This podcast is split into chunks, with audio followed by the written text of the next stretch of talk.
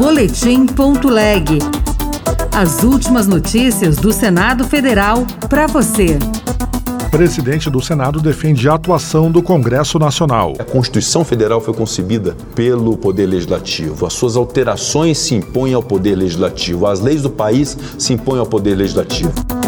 Plenário aprova a construção de reservatórios de água em áreas de preservação permanente nos imóveis rurais.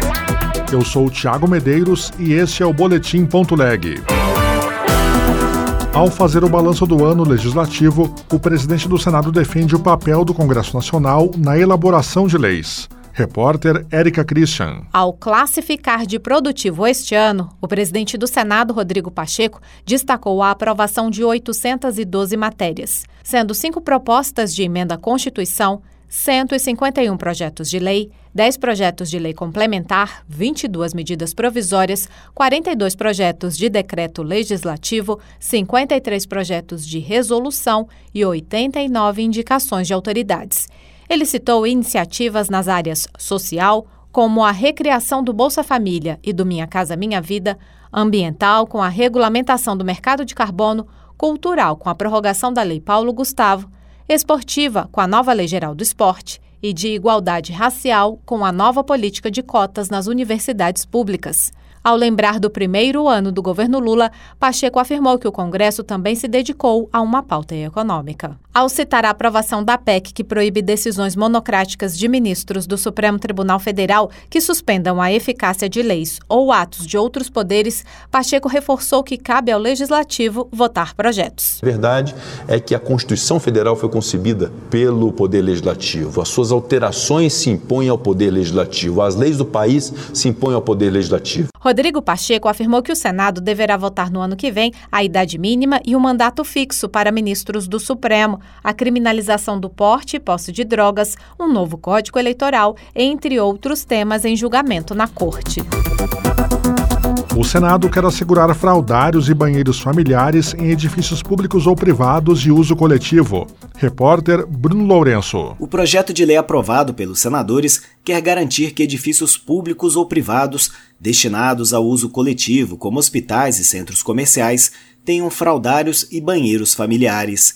Para isso, condiciona a liberação do Habite-se à presença desses equipamentos.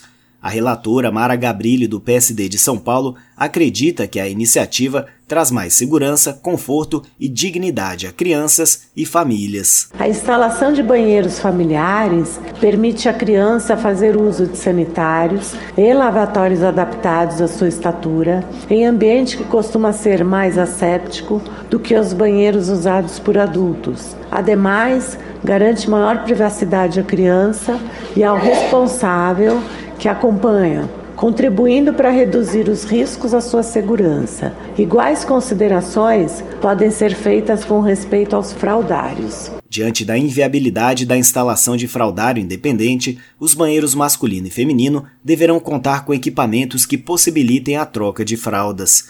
Os prédios já existentes não precisam seguir as novas determinações, a não ser em caso de ampliações ou reformas. O Senado aprovou o projeto que autoriza a construção de reservatórios de água em áreas de preservação permanente nos imóveis rurais. Repórter César Mendes. O projeto do senador Luiz Carlos Reis, do PP do Rio Grande do Sul, altera o Código Florestal Brasileiro para permitir a construção de barragens para irrigação em cursos d'água situados em APPs. Heinz alega que no Brasil apenas 6 milhões de hectares são irrigados, menos de 10% da área total utilizada para o cultivo de grãos no país.